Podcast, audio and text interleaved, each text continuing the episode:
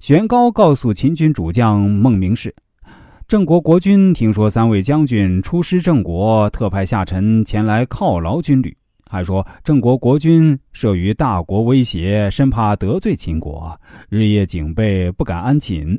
当孟明视向他索要国书时，玄高告诉他，郑国国君听说秦军长途跋涉，十分劳累，怕修国书耽误了犒劳秦军的时间。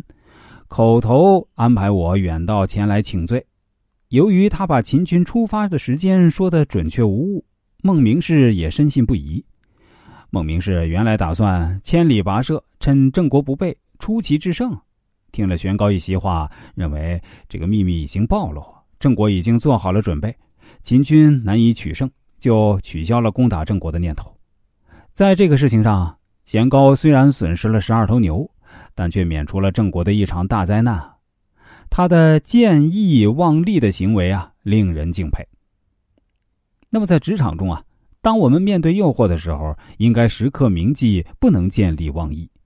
见利忘义意味着不忠，而忠诚是成为合格员工的第一个标准。很难想象一个不忠诚的员工会因为个人才华出众被提升，因为忠是你在职场生存的最基本要求。忠诚从根本上来说是一个做人的问题，见利忘义必然会让你的朋友远离你，因为你身上有太多的不稳定因素，和你做朋友只会收获背叛和吃亏。三国时期的吕布就是一个很好的例子。那吕布呢，最早是丁原手下的大将，丁原原本计划和大将军何进一起起兵杀掉董卓，但是啊，关键时刻吕布见利忘义，背叛了丁原。他协助董卓杀掉丁原，投靠了董卓。后来，董卓收留他当义子，可以随意在董卓家进出。在董卓的家里啊，他因为好色，与董卓的婢女有染，惹怒了董卓。王允等反对董卓的官僚啊，就趁机拉拢吕布。在王允等人的诱惑下，他又投靠了王允，杀掉了董卓。汉朝末年，诸侯纷争的时候呢，他四处征讨，处处树敌。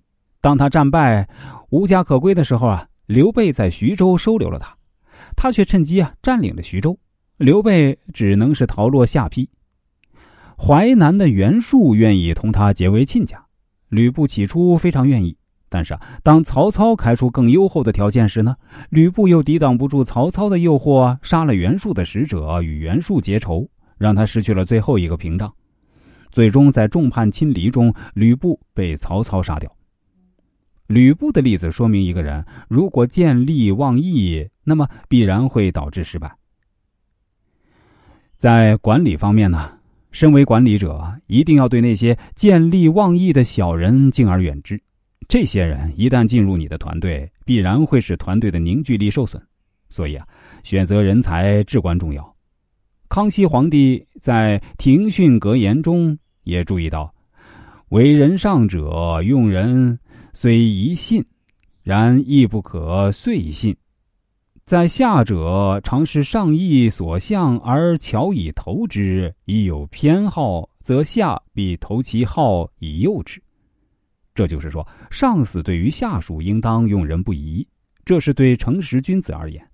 而对那些曲意逢迎、极力投其所好的人，必须加以警惕，并对他进行考察，以辨其真伪，切忌轻信。当然，并不是每个人都不可信，在选择人才的时候，还要奉行“疑人不用，用人不疑”的原则。宋代欧阳修曾在《论人之体不可疑渣子》曰：“任人之道，要在不疑，宁可奸于责人。”不可轻任而不信。任人之道有两个要点：一是选人一定要选准；二要德才兼备的贤者。